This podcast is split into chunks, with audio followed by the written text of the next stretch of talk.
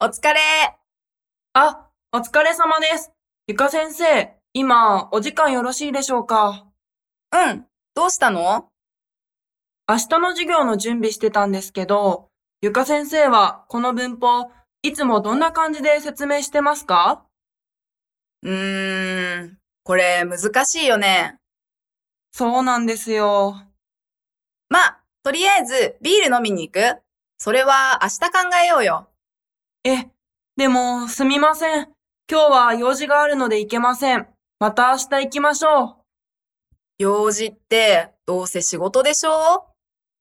はい。まだ資料の作成が終わってなくて。やっぱり。はい、今日は仕事終わり。ほら、飲みに行こう。